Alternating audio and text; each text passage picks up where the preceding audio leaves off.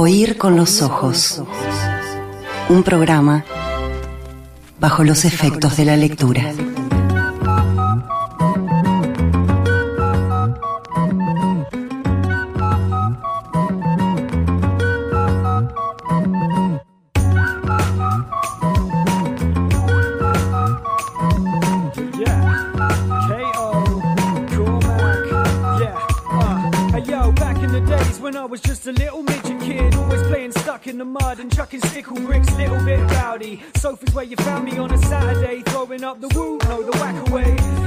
Mercedes dice que para la cuentista Ambiti, que fue presentada acá por Natalia Mardero, usar el signo de exclamación es como beber, es como comer y babear al mismo tiempo fuerte. Ambiti. Y sí, sí. eh, hay esas reflexiones por ahí. Scott Fitzgerald decía que es como reírse uno de sus propios chistes. El uso de los eh, signos de exclamación en la escritura. Acá estamos. Oír con los ojos. A partir de este momento, junto a Elena Petit. Bienvenida, Elena. Fernando, muchas gracias. Eh, al contrario, eh, es un placer eh, que estés acá. ¿Andás bien? Muy bien, muy bien, muy bien. Contenta de estar acá. Bueno, eh, Elena es eh, arquitecta, ¿es así? Es así, es así. Es arquitecta, no, no sos estudiante de arquitectura, ya te recibiste. Exacto, por suerte sí. Ya sos eh, arquitecta. Elena es eh, productora de Paisaje Ciudad en Radio Mundo, o sea que ya, ya sos de esta casa. ¿Cómo, cómo vas con eso? Muy ¿Estás bien. contenta? Sí, sí, sí, muy divertido. Bueno, bueno, bueno, bueno. Eh, un saludo para Willy, para Malena, para Paisaje Ciudad. Jueves 14 horas. Exacto, jueves 14. horas. Radio Mundo, cómo no, cómo no. Eh, Elena, eh, bueno, es hija de un gran periodista, un hombre de políticas sociales y también una persona cercana por, por muchos motivos y sobre todo por, por mucha historia compartida, eh, cercana a esta casa. ¿Anda bien, Juan Miguel? Por suerte sí. Bueno, le mandamos un, un gran saludo. Eh, es una alegría, en serio, que nos acompañes. Eh, Elena, eh, ¿nos metemos en tema? ¿Te parece? Dale, dale.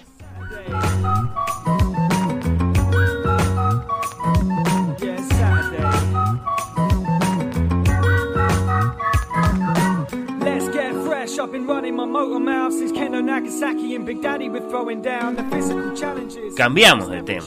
Pasó Mauricio Cartuni, la vice cómica, pasó el signo de exclamación, eh, siempre uno solo, por favor. Bueno, y ahora, ¿cuál es? Atención, porque ahora eh, sí o sí queremos que participen. 091-525252.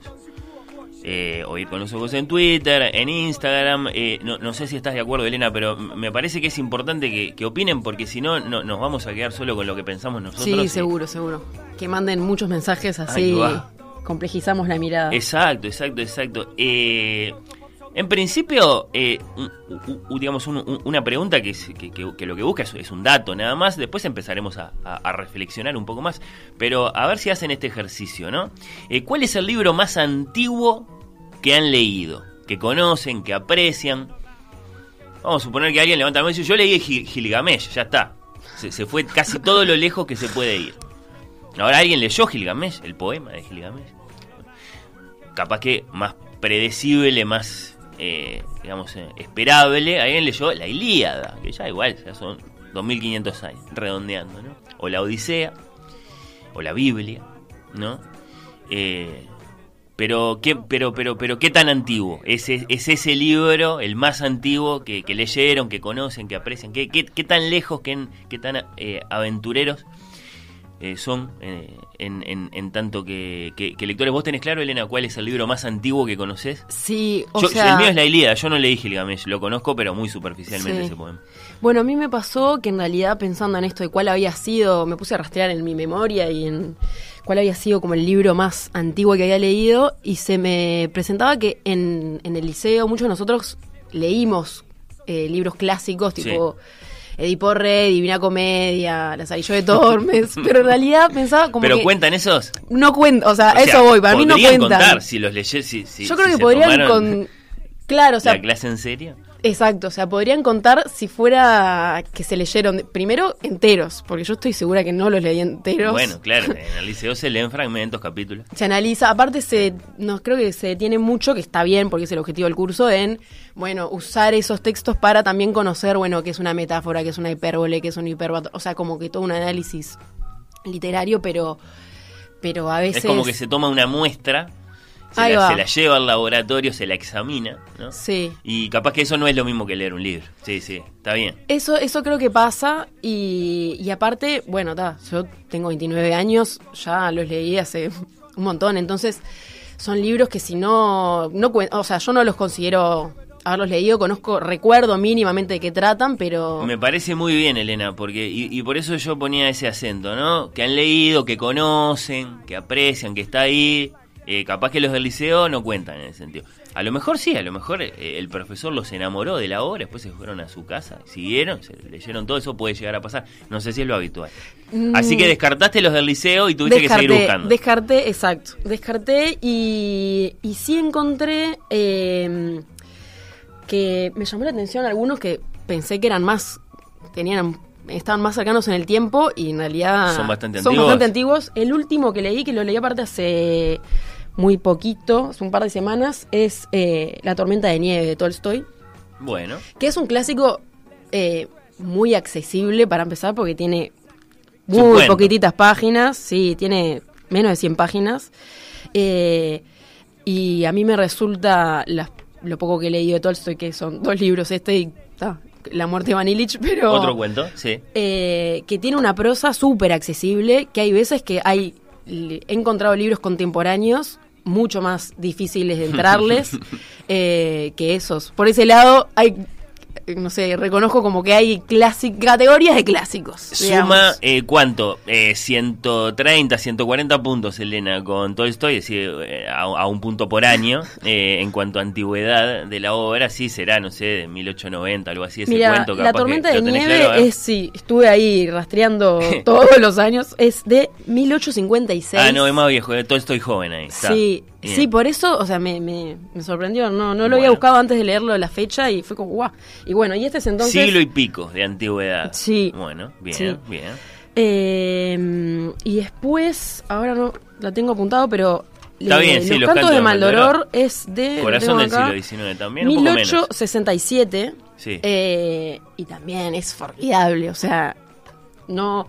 mm, es Es más extenso que, que Tormenta de Nieve y sin duda más complejo, Uh, sí, pero claro. es fascinante. O Sí, ¿te sea, pareció es de mis libros, creo que está en mi pilita de libros favoritos destacados. Mirá, oh, sí. Los cantos de Maldoror. del Sí, capaz que lo leí en un momento que andaba como... Él está muy enojado cuando escribe Sí, eh, sí. muchas partes. Y- Porque lo habían traído a Uruguay, sería, no, no hagan ese chiste. Bueno, eh, estoy curioseando la pila de, de libros que se Sí. trajo Elena para acompañarse, varios del siglo XIX. Así Sí. que, antigüedad, siglo XIX.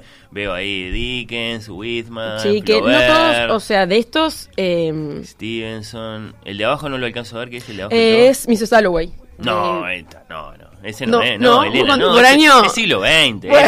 No, no, no. A ver, eh, ahí no sumamos pero no puntos. dirías que es un clásico. Sí, sí, está bien. Sí, sí, puede ser que sí. Creo que ahí es donde empezamos a, categoría, muy contemporáneo. eh, a, a discutir qué es un clásico, pero sí vamos a suponer que Virginia Woolf es, un, es, es- es- una autora así eh, clásica, Hmm. pero el, el balance siglo XIX. Bien. ¿qué, qué tan an- qué, digamos eh, a- qué tan antiguo es el, el re- digamos este el, el- el- destino eh, en, en tus viajes como como lectora siglo XIX? Sí, sí, sí, sí. Bueno, en realidad, ojo, porque... eh, ¿Qué más tenés por ahí? Ah, mirá, la tenés una Ilíada. El año pasado lo arranqué. eh, creo que empecé, pero está, leí tipo, no sé, el canto primero, o sea, muy poquitito. Bueno, reservátelo. Eh, sí. Y, y lo retomás en cualquier momento. Exacto, sí, sí, sí. Pero está, no, no cuenta tampoco como leído, igual que lo del liceo, o sea, no bueno, cuenta. muy honesto de tu parte. Eh, ¿Cuál es el libro más antiguo que han leído? Eso es lo, lo primero que nos gustaría que compartan con nosotros. 091-525252. Eh, María Luisa tiene leída la Ilíada, la Odisea, Don Quijote, la Divina Comedia, o sea que hizo todos los viajes, eh, digamos, eh, a todas las épocas. Eh, me obligaron a leerlos. eh, comenta de todos modos, como matizando. Pero, pero bueno, el Quijote le gusta mucho y eso solo ya son 400 y pico de años, ¿no? Eh, el Quijote, sí, sí. Así que eh, es bastante, es bastante, ¿no? Después, por otro lado, eh, cabe la pregunta de qué también nos llevamos con los clásicos en general, ¿no?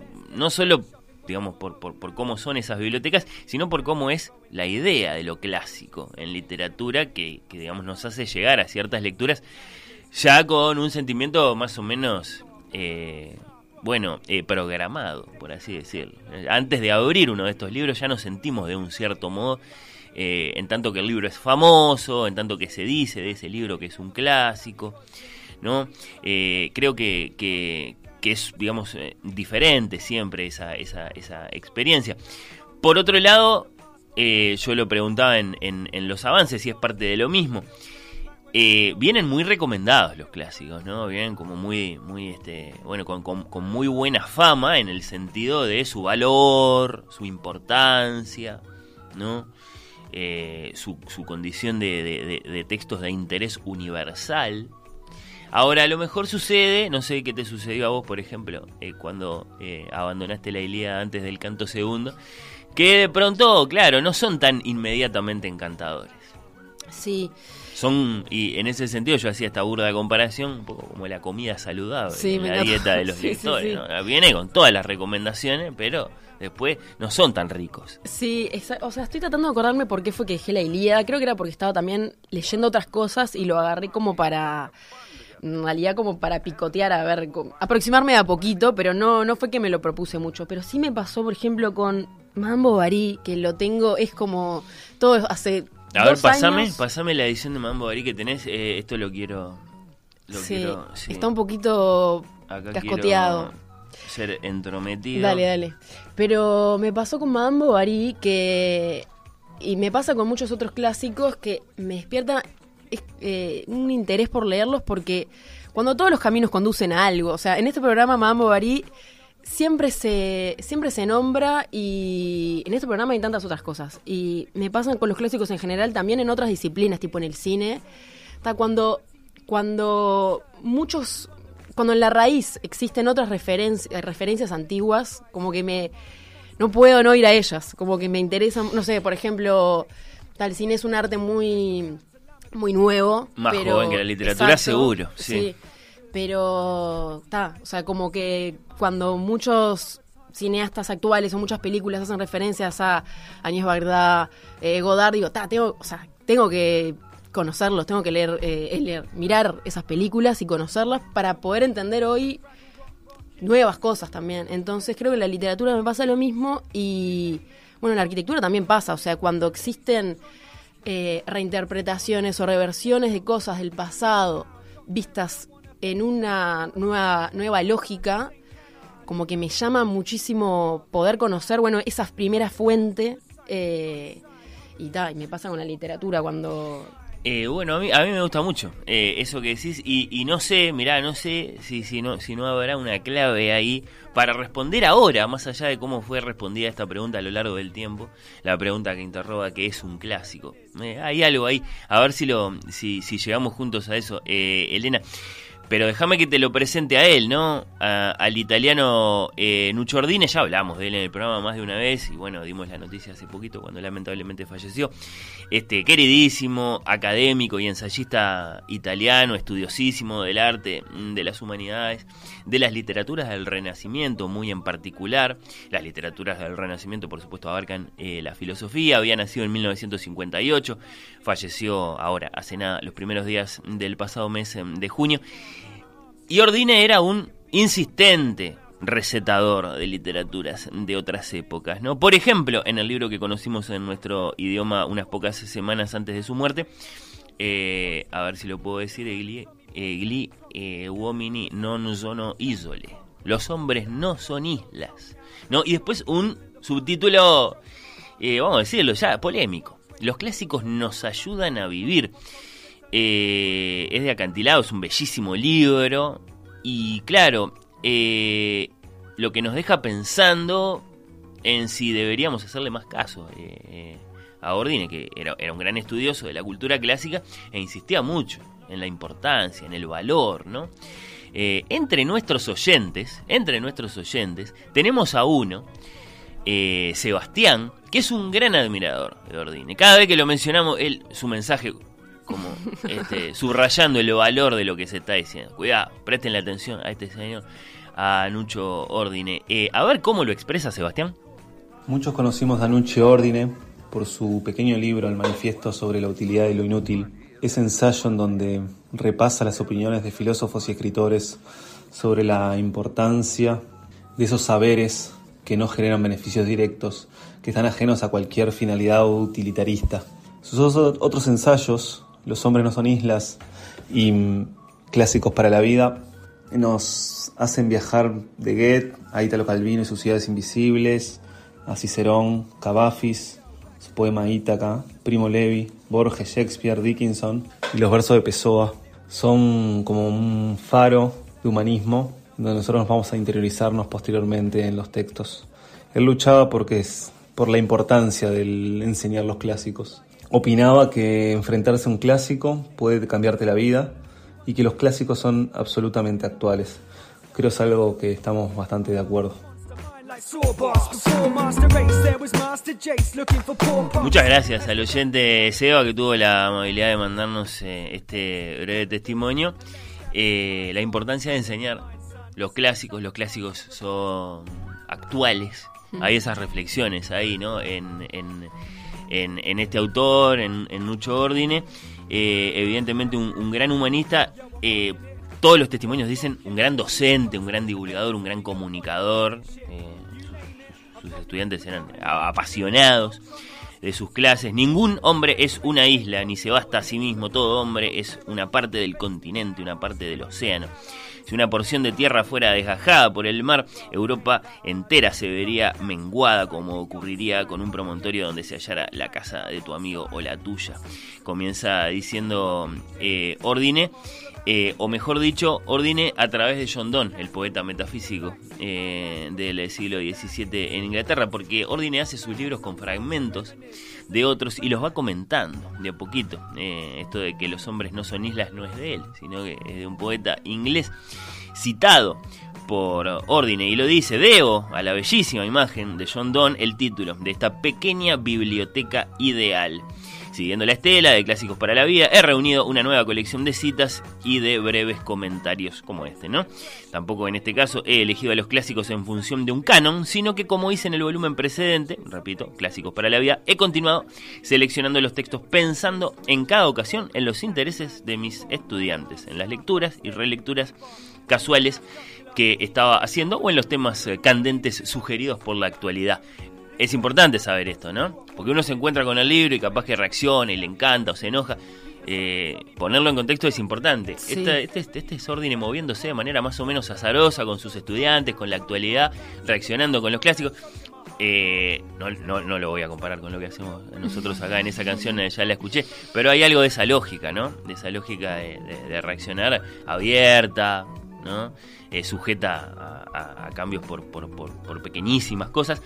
Eh, y entonces un placer, evidentemente lo que hay acá es, es, un placer. Pero hay una prédica también. Hay una prédica que, que él resume en los clásicos, nos ayudan eh, a vivir, que evidentemente puede ser controvertido Puede ser controvertible. Por empezar, habría que, habría que preguntarse qué es un clásico. Sí. Vos tenés tu respuesta a esa pregunta, Elena. Eh, yo no. o, mejor dicho, capaz que sí.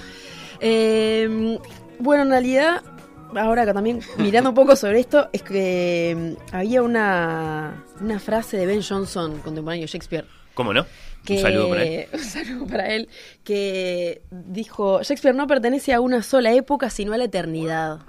No, para ese es Ben Johnson, ¿estás segura? ¿No? ¿Fue otro? ¿Tengo mal mi fuente? Sí, eh, habría que chequear, ahora no tengo los... Pero eh, eh, eso parece dicho, no, no sé si así con esas palabras, pero yo, yo creo que ese es eh, Johnson con H. Johnson con H entre la E y, de nombre. ¿El doctor Johnson? Ah. Sí, sí. Eh, mm. eh, por dos cosas me atrevo a, iniciar esta, esta polémica lo voy contigo. A chequear, lo voy a chequear. A propósito del autor de esa reflexión. Primero, porque Ben Johnson, contemporáneo de Shakespeare, no era admirador de Shakespeare. De hecho, era un, un bueno, un, colega muy crítico mm. con el autor de Hamlet. ¿no?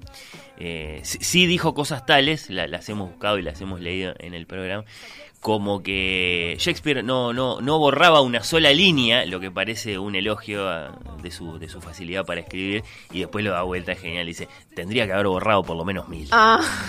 Era malísimo. Bueno, entonces tiene que ser el Dr. Johnson. Y deploraba que Shakespeare no sabía latín, esas cosas, ¿no? Eh, mientras que el Dr. Johnson, que básicamente inventó la idea de que Shakespeare es el más grande de los escritores, sí pudo haber dicho una cosa como esa, y creo que sí que la dijo. Ah, bueno. Que, que, que, por eso, eh, la Sí, idea de que sí. Shakespeare es universal eh, es eso exactamente, que no pertenece a una época, Exacto. sino a todas. Exacto, exacto. Sí, sí, sí. O sea, creo que eso es algo bastante intrínseco en lo que es un clásico como el, o la frase. Ah, vos decís un, que hay una un clave. clásico nunca pasa de moda. Esas cosas, Hmm. ¿no? Como. eh, hay una cosa también de lo universal que tienen, que vos dijiste. eh, Ahora, la pregunta es por qué pasa eso, ¿no? Está bien, Y hay como es- una- eso es como un síntoma. Sí, del- como cierta. Creo que como algo muy renovador que aportaron en su momento y que. y que de algún modo lo sigue siendo hasta el día de hoy esa forma y esa.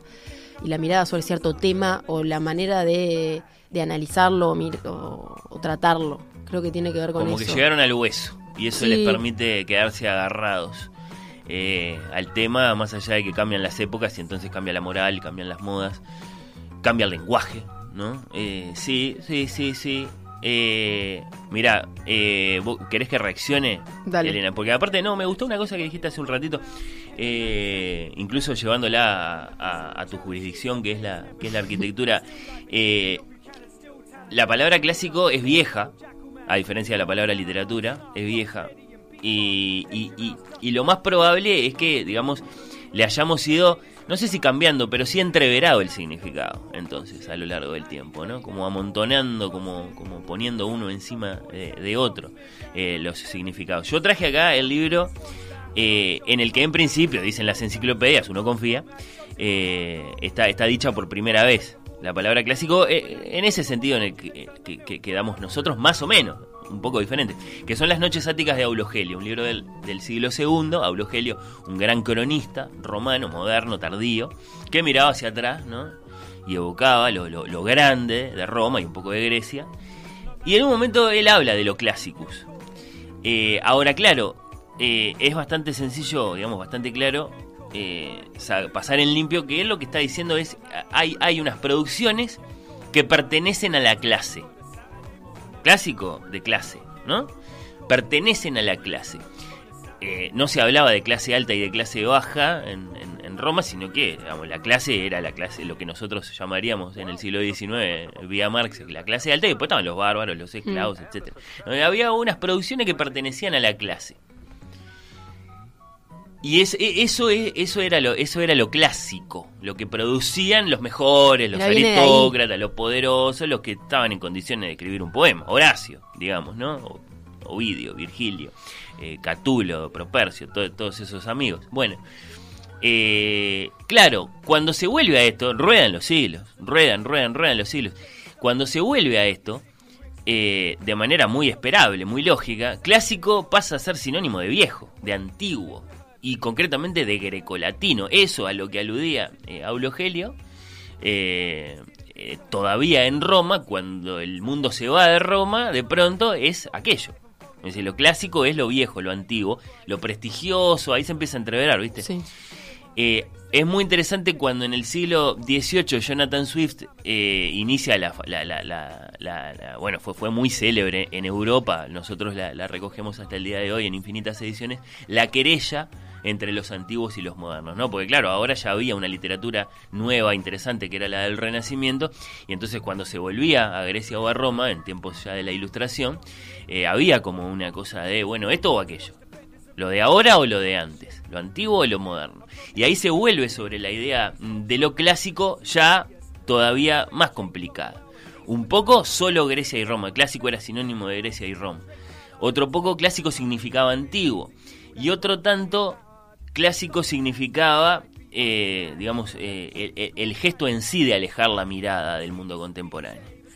¿no? Eh, eso, eso ya está en, en- en la querella en- en Swift. Después, no sé, capaz que cuando aparece la, la palabra literatura ya en el siglo XIX, se entrevera todavía más y ahí nos empezamos a, a extraviar, ¿no?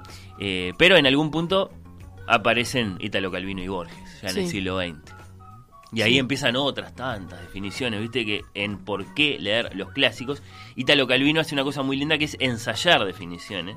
Él mismo las, las va discutiendo, las va, las va mejorando. Los clásicos son esos libros de los cuales suele oírse, estoy releyendo y nunca estoy leyendo. Esa es muy buena. Se llama clásicos a los libros que constituyen una riqueza para quien los ha leído y amado, pero que constituyen una riqueza no menor para quien se reserva la suerte de leerlos por primera vez, en las mejores condiciones para saborearlos. Toda relectura de un clásico es una relectura de descubrimiento como la primera. Son todas buenas, ¿no? Son Sí, todas sí, lindas, sí, son todas tentadoras. Eh, un clásico es un libro que nunca termina de decir lo que tiene para decir, eso vos Eh, lo, ah, lo implicabas recién, ¿no? Sí. Los clásicos son esos libros que nos llegan trayendo impresa la huella de las lecturas que han precedido a la nuestra y tras de sí la huella que han dejado en la cultura o en las culturas que han atravesado. Eh, y así, ¿no? Borges lo, lo resume en, en una borgiana expresión, ¿no? Clásico es un libro que leemos con previo fervor y con misteriosa lealtad, que ese iba a ser el título original del Infinito en un Junco hasta que los, los Mm. editores no, no, no se lo, no se lo consintieron a Irene Vallejo.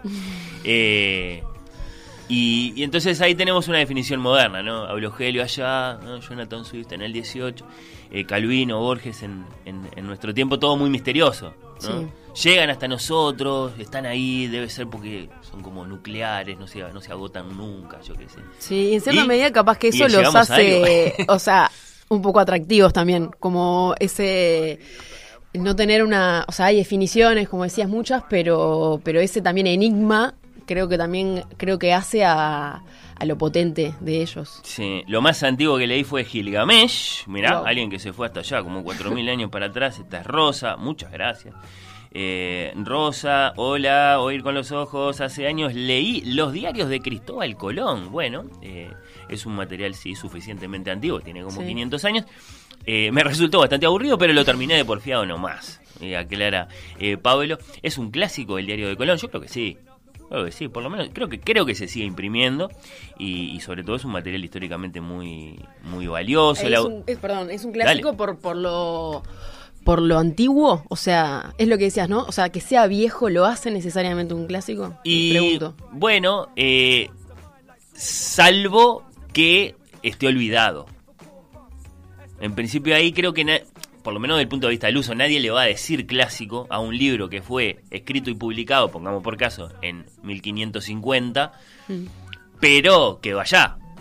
No se lo leyó más, no se lo Sí. imprimió más. El dato está, se lo puede ir a buscar. Yo qué sé, vamos a los catálogos de Aldo Manucio en Venecia y capaz que está ahí el libro. Sí, sí, Eh, sí. Es antiguo, porque se escribió y se publicó en aquel momento. Luego, si no tiene historia hasta nosotros, seguramente nadie va a decir de ese libro que es un clásico, ¿no? Entiendo, esas sí, esas sí. parecen cuestiones de uso en las que más o menos nos podemos poner de acuerdo. Eh, la audiencia pide columna de Elena, en Oír con los Ojos, gritan por este otro lado.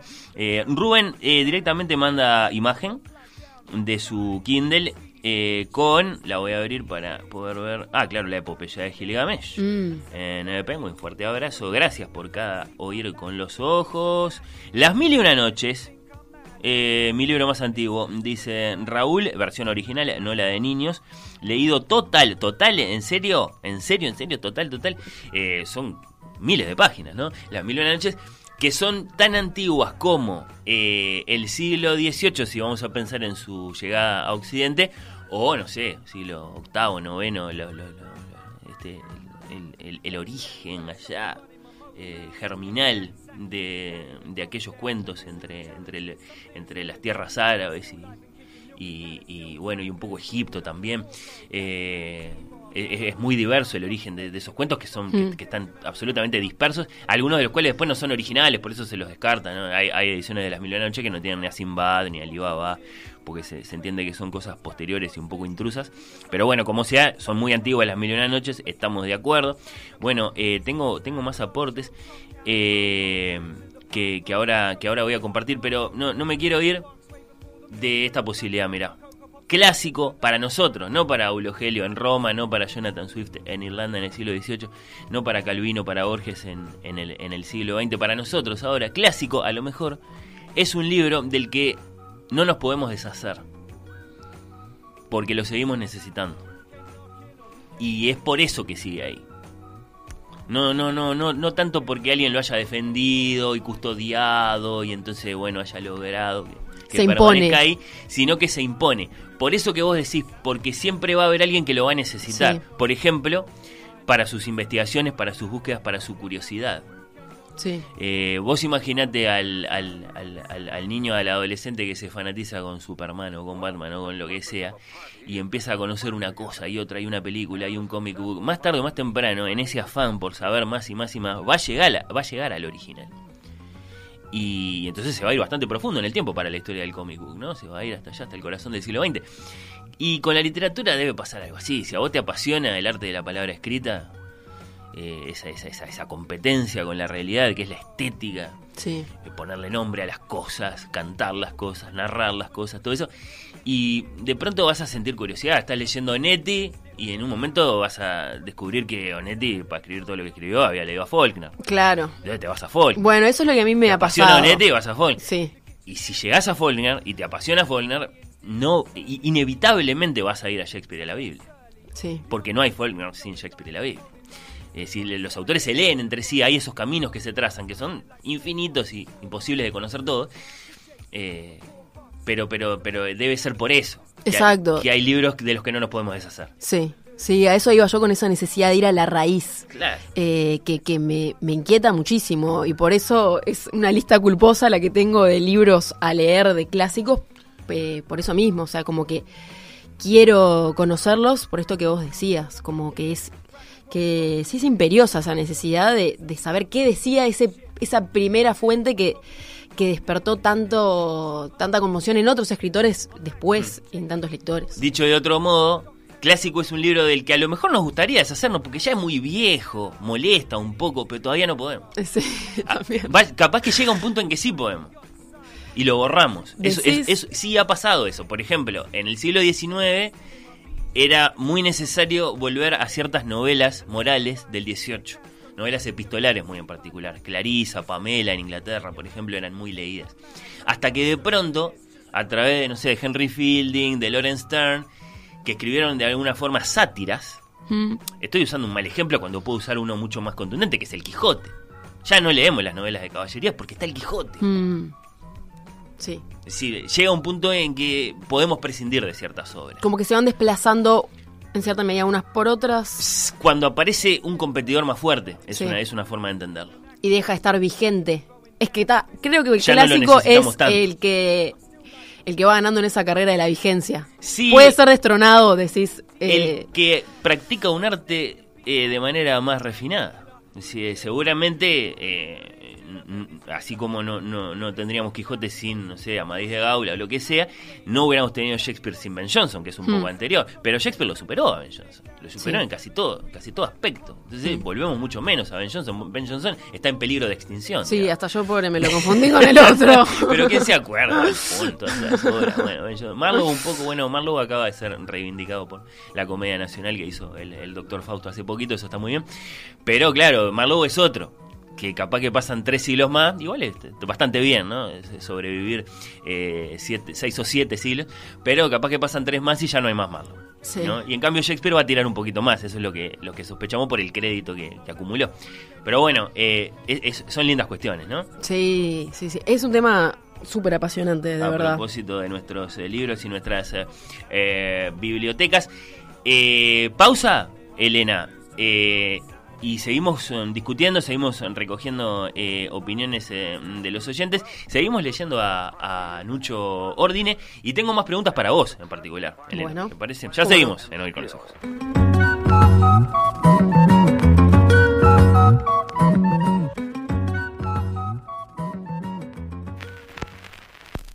Oír con los ojos. ¿Ves lo que te digo? Well, the purpose of a party is to have fun together. And a successful party needs planning and skill.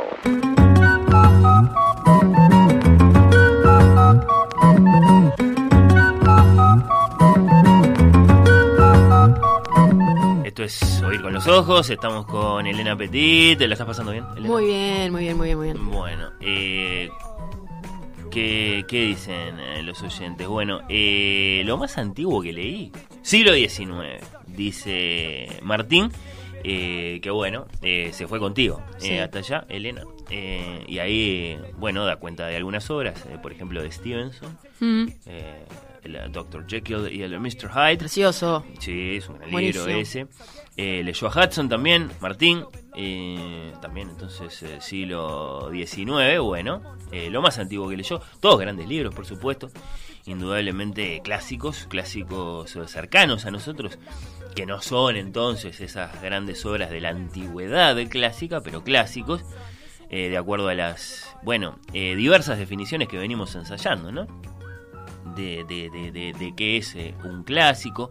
Bueno, eh, ¿qué más te leo? A veces me pregunto eh, qué de lo que se escribe hoy será un clásico Mm. cuando pasen, por ejemplo, Sí. 200 años, esta es de soledad.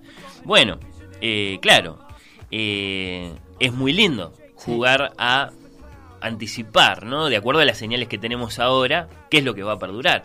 Eh, históricamente, los críticos, los grandes lectores, eh, se han equivocado al respecto. Proyectaban que algunos clásicos, algunos libros iban a ser, iban a perdurar y terminaron muriendo en el corto periodo Sí. de tiempo. O lo inverso.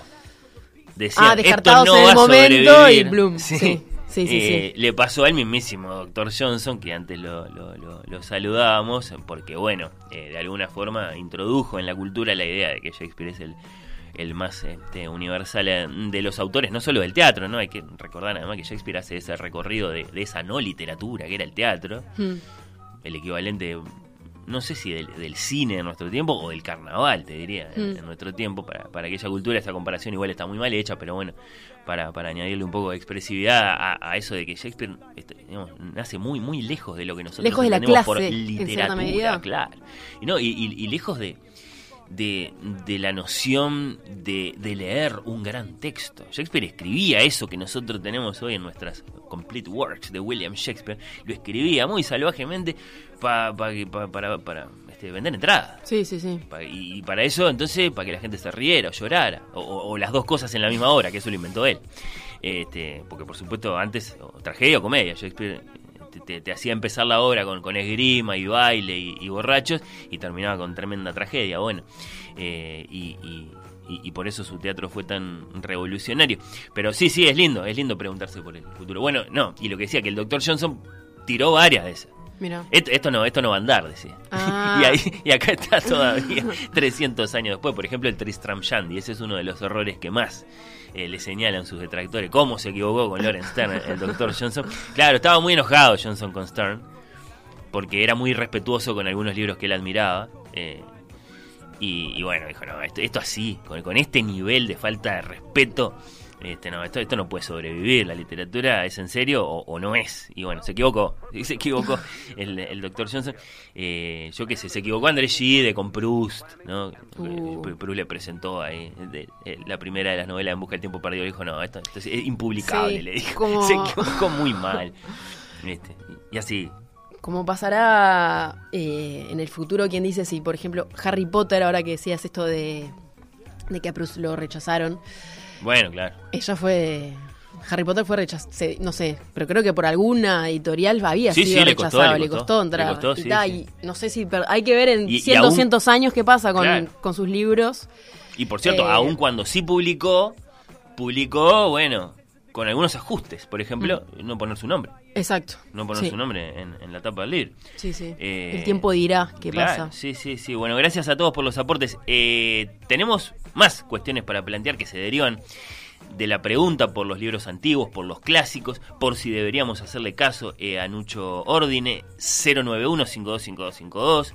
Nos encanta eh, que, que estén ahí, eh, realmente nos, nos dejan pensando, por ejemplo, esto, ¿no? De, de hacer el ejercicio no, no mirando para atrás, sino, sino para adelante. Eh, ¿Qué nos enseñan los clásicos, no? Es, es, es una de las, de las, de las preguntas de, de, de. Él dice, no, nos ayudan a vivir. Esto después es, es muy, es muy eh, digamos, eh, controvertible, ¿no? Eh, Es un poco abierta la frase, nos sí. ayudan a vivir, porque los libros en general nos capaz que nos ayudan a vivir, no necesariamente solo los clásicos. No sé a qué se referiría, tendría que... Eh, ahí participaba el, el, el, eh, el estimadísimo eh, Francisco Alves eh, Francese, que es un gran lector, un académico, bueno, eh, uruguayo radicado en Francia, y se quejaba. ¿Qué es esto? Que los clásicos no nos ayudan lo mismo que nos puede ayudar un bestseller, un libro de Claro. autoayuda. Claro. Decía él. Y, y en todo caso, no es por eso que hay que leerlos, decía, decía Francisco, gusta, me ¿no? gusta Ordine dice, cada vez que le preguntan, ¿no? Eh, que hay un problema en el sistema educativo, que es el que a él lo provoca, lo mueve a, a salir con este discurso, ¿no? Esa, esa visión profundamente utilitarista de la que habla. Eh, eh, Ordine acá y allá en varios de sus libros, ¿no? Todo se hace porque sirve para el trabajo, para una profesión. Nos hemos olvidado de que la raíz etimológica de la palabra escuela viene del griego, escolé. Escolé en griego significaba ocio, tiempo libre. Uno debería ir a la escuela a cultivar su espíritu, no a aprender un oficio, no a prepararse para encontrar un trabajo. El resumen del discurso de Ordine es si hay una educación para trabajar, para prepararse, para ser útil, a las economías del capital, debería haber otra educación, y esta es la educación humanística, enteramente orientada, enteramente, eh, digamos, eh, pensada, inspirada por eso que no sirve para nada, tal y como lo entendemos nosotros ahora. Por ejemplo, no sé, aprender griego, aprender latín, ese tipo de cosas, ¿no? Eh, Sí. eh, eh, eh, es, es provocador. Sí, sí, sí. Es provocador. Habría que ver si, si, si, si efectivamente esas cosas no sirven para nada o si es solo un énfasis que él pone para ser expresivo y, y- y- y para, bueno, revolver un poco el panorama de las humanidades, que siendo tan influyente como es este hombre, con la cantidad de libros que vende y la cantidad de estudiantes enamorados que tiene, evidentemente lo, lo, fue en, en- en su lamentablemente corta vida, ¿no? Pero, pero que nos deja pensando, nos deja pensando, me parece, ¿no? Quiero compartirte un, un mensaje de, de una oyente, la oyente Natalia, de San Carlos, que también, como se va, es una, es una admiradora, ¿no? Uno de esos autores, eh, dice Natalia, que no admiro por su obra. No decía nada nuevo en verdad, tampoco proponía una mirada innovadora ni su narrativa tenía un valor diferencial. Pero sí reflota valores humanísticos de siempre, la importancia de los clásicos, lo necesario de separar el lenguaje del utilitarismo, eh, utilitarismo económico de las esferas del pensamiento y la educación, y el cuidar los conocimientos ancestrales a modo de preservar una perspectiva histórica. Hmm. Eso también, ¿no? Eh, es, es- es otra cosa más, porque tiene valor en sí mismo. Lo de, eh, digamos, eh, bueno, eh, considerar el pasado, considerar la historia y para eso, bueno, eh, eh, cuidar lo que tenemos para, para poder hacerlo, ¿no? Es decir, lo- los libros, los documentos, las bibliotecas, eh, las propias ciudades, ¿no? Este, Sí. pensándolo en términos de, de arquitectura y urbanismo. Eh, que, si las vamos este, destruyendo para construir nuevas cosas, evidentemente este, no solo estamos haciéndolo por el, por el presente, también eh, estamos afectando el pasado. Mi admiración por Ordine, decía esta oyente, Natalia, le mandamos un beso, venía y viene de otro lugar, de su forma de ser y estar, de cómo se plantaba ante una cámara e impartía con pasión y entusiasmo sus ideas, su mirada, un poco rebelde e ilusionista, por momentos ingenua, pero de tono irreverente y apasionado. ¿no? Por ejemplo, eh, a partir de su pasión por Steiner, por Cavafis, es cierto que era, era muy admirador. Bueno, de Steiner era amigo, ¿no? Sus, eh, eh, sus, sus, eh, sus libros, estos de, fragmentos, siempre los tienen ahí a, a los dos, ¿no? Al poeta griego Cavafis, de manera muy sobresaliente, eso lo, lo destacaba, lo destacaba Seba también. Bueno, qué cuestión esta de los clásicos, ¿no? Sí. Tiene, tiene sentido, tiene, o sea, tiene razón de ser la culpa, la frustración del lector que tiene clásicos pendientes. Y eso no, no lo sé. A mí, yo por hoy tengo clásicos pendientes y lo vivo con culpa. ¿Pero Pero, por qué, Elena? Ay, no sé, por esto que te decía de que quiero leerlos. eh, entonces, tengo también culpa de no leer tanto como quisiera, en general. Pero con los clásicos puntualmente también me pasa. Eh, y creo que hay un, hay un miedo a aproximarse a ellos, en- al menos en mí, que es ese miedo a no los entenderé. Por ejemplo, hace poquito iba a una, a una librería buscando el primer tomo en búsqueda del tiempo perdido. Sí, Y.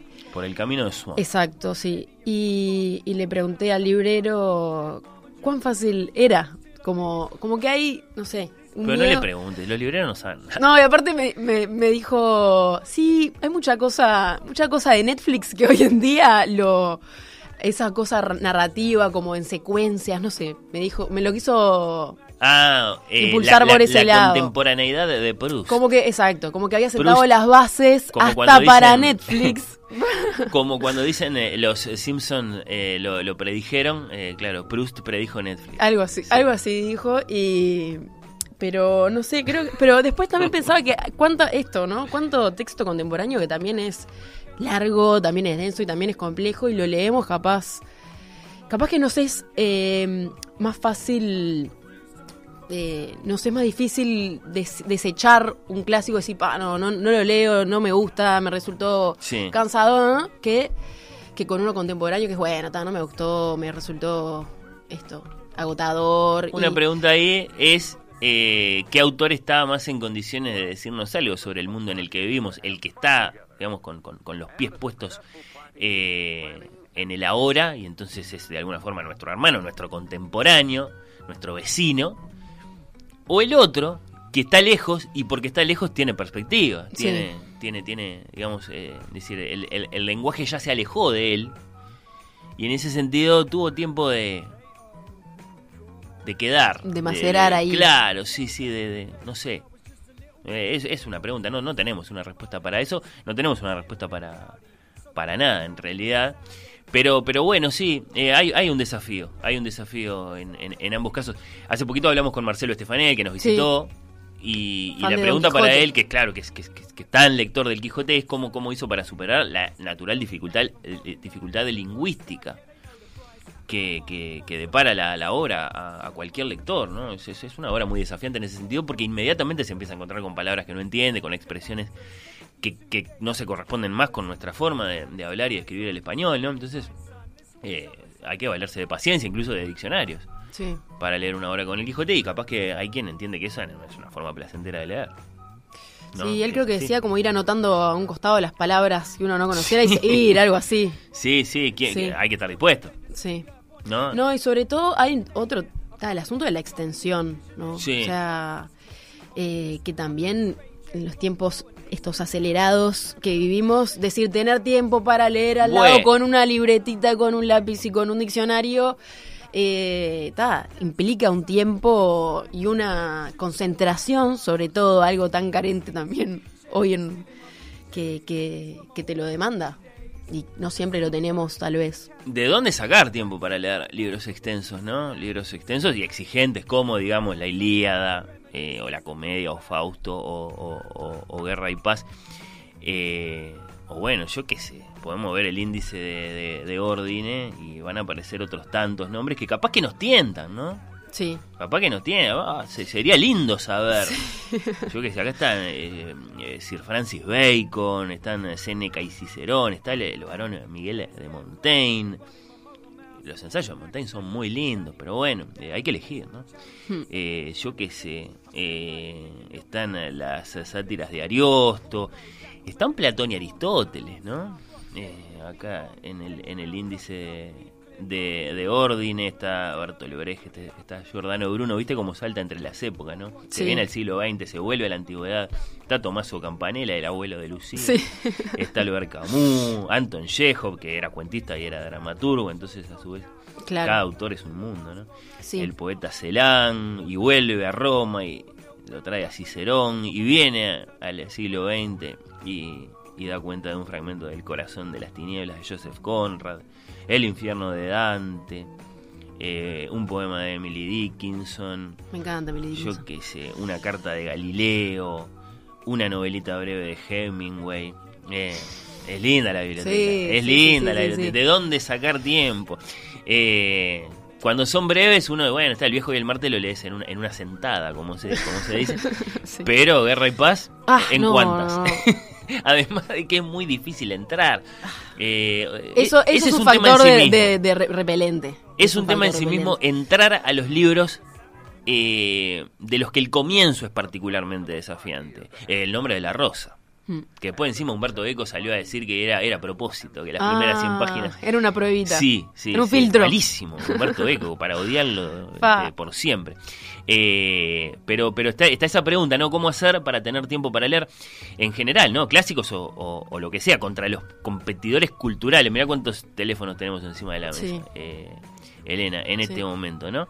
Eh, contra el anacronismo que podemos detectar a lo mejor en la, en, la, en la redacción y publicación de libros extensos dirigidos a lectores que viven vidas que ya no se parecen en nada Sí. a las vidas de los contemporáneos de, de Balzac o de Tolstoy, ¿no? Sí. Eh, Eso es un poquito angustiante a veces.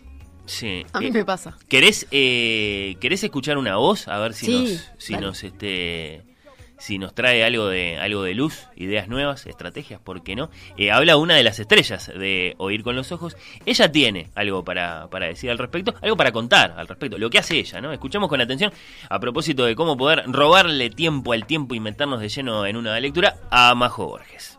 Bueno, al igual que todos, estoy encontrando disputado el tiempo para la lectura y quisiera leer mucho más de lo que efectivamente puedo leer en una semana.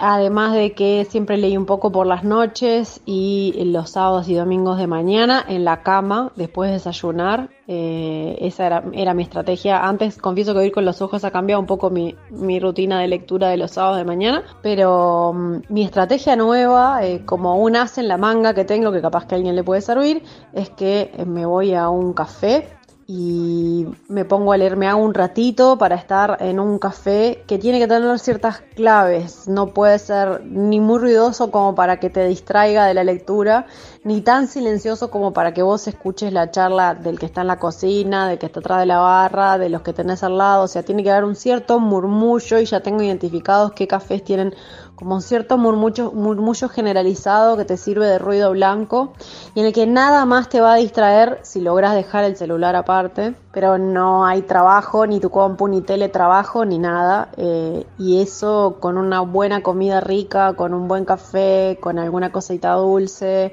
se me hace como, me va, se me va pasando el rato y logro concentrarme eh, y bueno, capaz que eso le puede servir a alguien que esté escuchando. Esa es mi nueva estrategia en casos de emergencia capaz, o bueno, no sé, es un rato para mí y para dedicarle a la lectura y que no compita con todos los dispositivos, con todo lo que tengo que ver de cine, por ejemplo, por trabajo, y con la rutina locura que tenemos todos actualmente. Sandy Toxvig down at number 73's random pop quiz. Watch that chart show, top cat. I can't go back to the past, bro. Mad shows in my heart though. Watch the goggle box way before the milk rounds. Back when ads for Cocoa Pops told you they'd turn the milk brown. Ahí está Majo, se va un café. Buenísimo. ¿Sí? Me parece un buenísimo consejo. Ya lo quiero hacer. Eh, es verdad lo que dice de que es difícil de encontrar un lugar suficientemente. Esa, ese punto medio de sonido y ruido. Primero hay que buscar El el café, silencio. después el libro. Claro. Pero claro, sí, sí. eh, Pero es muy bueno, Pero porque- una vez que lo encontrás, sí, sí hay una cierta, este, eh, bueno, estabilidad, sí, sí podés este, desarrollar una, una rutina, listo. Sí. Sobre Tenés todo ahora en invierno, que a veces, capaz que en verano es ir al parque, ir a la rambla, a, a- lejos de los dispositivos o los quehaceres de la casa. eh, pero ahora en invierno está es más difícil. Pero esto del café me, me gustó pila. Bueno, la esa, la, recomendación. esa la podemos abrir otro día, ¿no? Eh, cómo encontrar tiempo para leer, estrategias, lugares, formas de lograr meterse en, en la lectura. Eh, precioso lo que decía Majo, le agradecemos, le mandamos un beso. Hace un rato saludamos a Juan Miguel, ahora saludamos a Soledad. Mm, eh, Elena a Soledad de Petit. Hace poco, a Soledad de Petit, hace poco leí La felicidad conyugal de Tolstoy. Y al principio me costó la diferencia de sensibilidades a propósito del amor. Leído con la sensibilidad de hoy, al principio algunas cosas me resultaban chocantes, pero por suerte seguí en la lectura y encontré ahí algunas reflexiones sobre el amor y el cambio en las relaciones que me parecieron exquisitas y atemporales. Mirá. ¿no? Pasó la ola, ¿viste? Como cuando entras al mar, hay una. Hay, hay, hay, hay, Sí. hay, hay olas muy altas que si las atravesás de pronto, mar en calma, sí. ¿no? Sí, sí, sí, hay, hay esa, esa, esa experiencia con algunos libros de los que el comienzo puede resultar un poquitito, bueno, sí, como de, de adaptación, ¿no? Creo que la idea de lo clásico, eh, concluye Soledad, eh, tiene que ver con eso, con cierta temporalidad, permanencia, valor que resiste el paso del tiempo. Eh, un beso para, para Soledad. Sí, sí, e- e- ese síntoma Hay parece muy eso, claro. ¿no? Sí, sí, sí, eso seguro. Lo, lo el tema es por qué. El tema es ver claro. por qué es que trascienden su tiempo y su época y perduran. qué competencia están ganando eh, y, y- y, en definitiva qué, qué- qué búsqueda, qué corazón, qué, qué misterio hay ahí que, que es el que hace que bueno está que, que- que podamos decir ganaron porque decir Mm. que, que son clásicos es decir que, que ganaron ganaron la prueba del tiempo ganaron la prueba de la, de la cultura que evidentemente la cultura es muy es muy salvaje en ese sentido en cuanto a su selección natural no a lo que Mm. a lo que conserva a lo que a lo que elimina gracias a todos los que se han comunicado a lo largo de este rato me hicieron pensar en lo más antiguo que leí más allá de la Biblia pero por qué más allá de la Biblia la Biblia cuenta no Eh, quizás Edipo Rey de Sófocles Sí.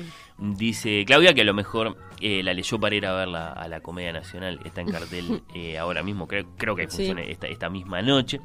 Eh, por supuesto que esa es otra forma ¿no? de volver a, eh, a los clásicos cuando, por ejemplo, las, las grandes compañías teatrales programan la tragedia griega o el teatro isabelino o ese gran Ibsen del de 19, ese gran Bernard Shaw del, del 20. Bueno, eh, más aportes, ¿eh? Qué lindo, qué lindo. Eh, que los temas que nos inquietan no tienen tiempo, esa es una Eso es clave. Eso es verdad. Esa es una clave, Cecilia. Bueno, no sé, pero cambian también los temas que nos inquietan. Sí, pero hay grandes temas humanos que, no sé. Que no son la seguridad y la el educación, amor, eso vas a decir. Sí, sí, sí. Bueno, claro, sí, sí, sí. Para mí los libros clásicos son esos que profundizan en los grandes temas, mm, digamos, relevantes a todos los tiempos, dice eh, sí, Cecilia. Está bien, está bien, sí, sí, sí. Es, es- es otra forma de, de constatar el mismo fenómeno. Eh, Marcelo, clásico que me costó entrarle mientras agonizo de Faulkner. Bueno, Mm. sí, es cierto que Faulkner no, no es tan sencillo como podría parecer. Y vamos mucho a él, sobre todo vía Onetti, ¿no? Pero puedo asegurar que a medida que avanzaba, mi corazón latía más rápido. Al final fue un gran disfrute, una gran emoción. Gracias, Marcelo. Qué lindo eso. Qué lindo testimonio.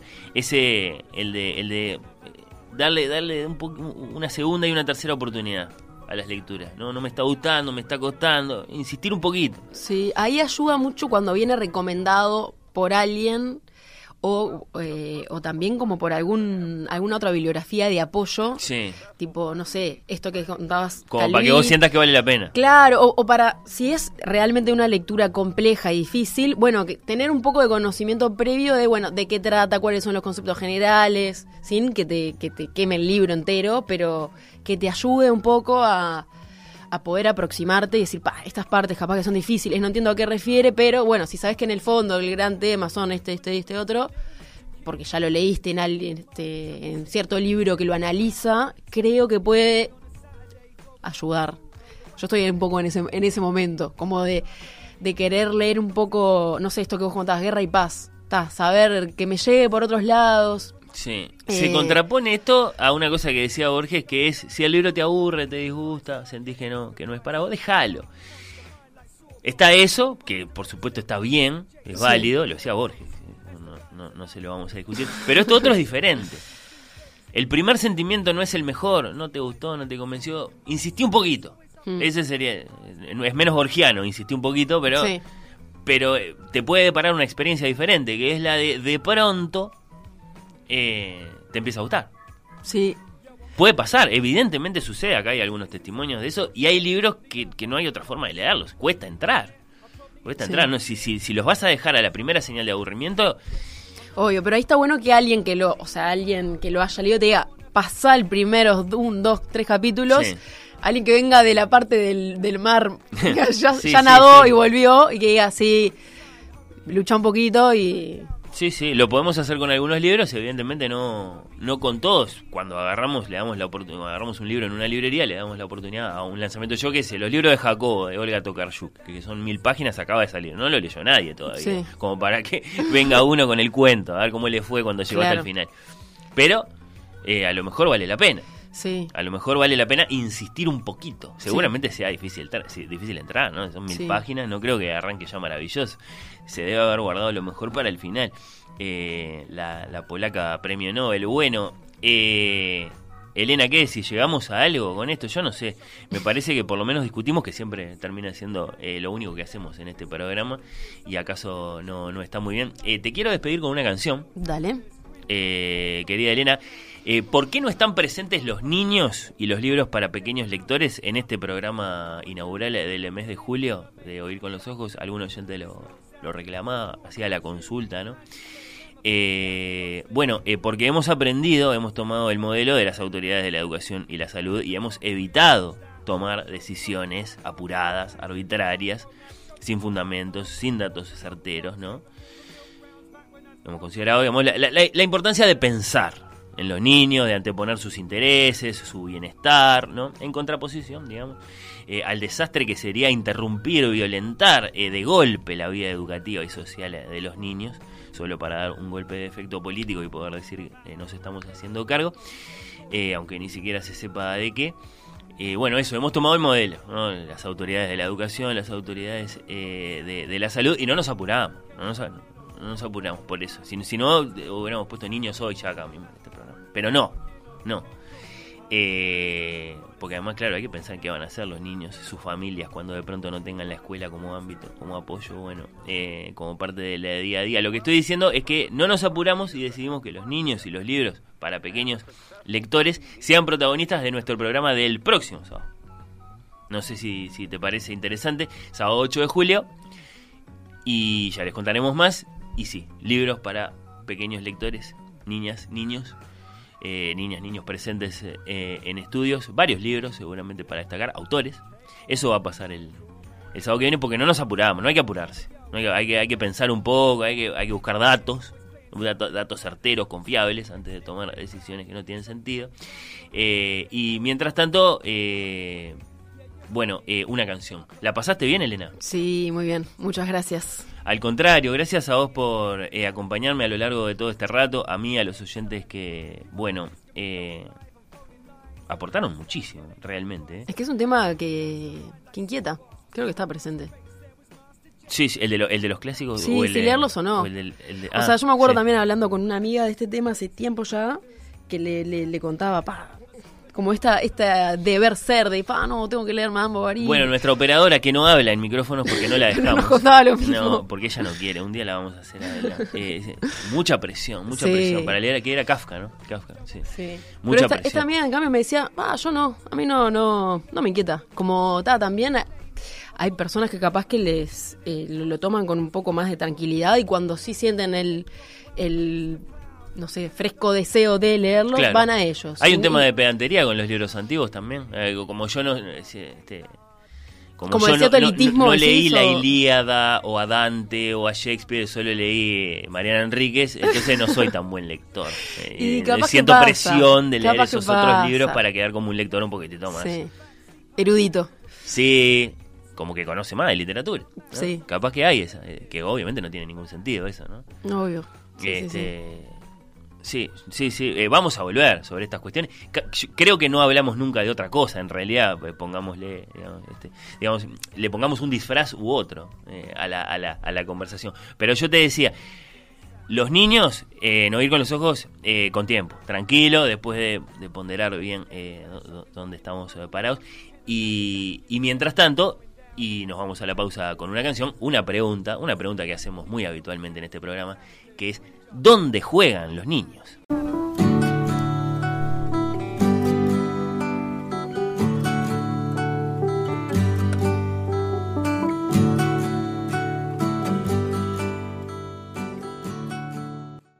Oír con los ojos.